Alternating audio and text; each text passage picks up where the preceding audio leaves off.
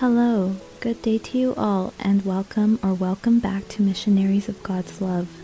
This is Lucy with Missionaries of God's Love in Tustin, California. Today's meditation topic will be about Romans 8, verses 29 through 31. Let's go ahead and begin by finding a comfortable place with little to no distractions.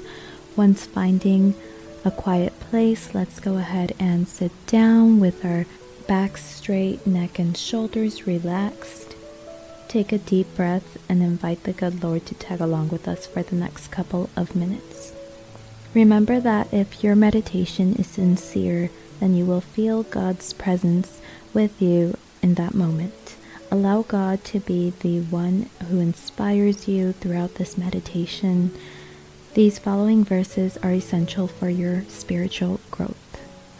Romans 8 29 through 31 says, quote, For those who he foreknew, he also predestined to be conformed to the image of his Son, in order that he might be the firstborn among many brothers.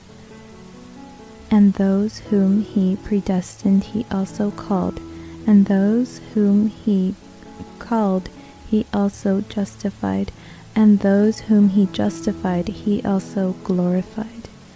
God's everlasting love.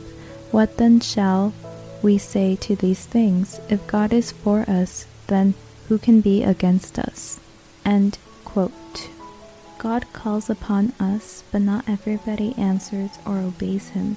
For those of us that do listen to him are here. God lets us live in his glory if God is with us, then who can be against us? If God is with me, who then who can be against me? Who is bigger than God himself? The only one that can separate us from God is our own self.